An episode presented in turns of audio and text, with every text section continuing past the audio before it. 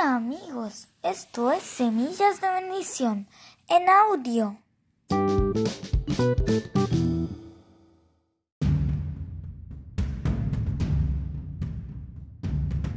Hoy continuaremos con la historia de Saúl.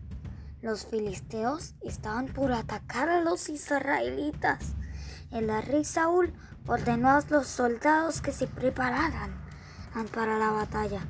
Ellos se pusieron sus armaduras más brillantes, tomaron sus lanzas y marcharon confiados hasta el campo de batalla.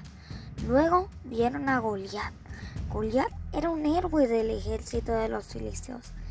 Era enorme. Al lado de los otros hombres era un gigante fuerte. Sus piernas eran gruesas como el tronco de un árbol y sus brazos eran muy musculosos.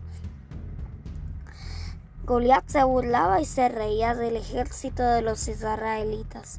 Cuando hablaba, sus palabras sonaban como el rugido de un oso.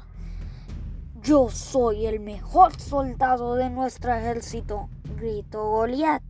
¿Acaso puede matarme alguno de ustedes? Si es buen guerrero y me mata, nosotros seremos esclavos de ustedes. Pero si yo lo mato, ustedes serán nuestros esclavos. Saúl y sus hombres tenían mucho temor. Hasta los soldados más valientes de los israelitas comenzaron a temblar de miedo. ¿Quién puede vencer a un hombre así? se preguntaban.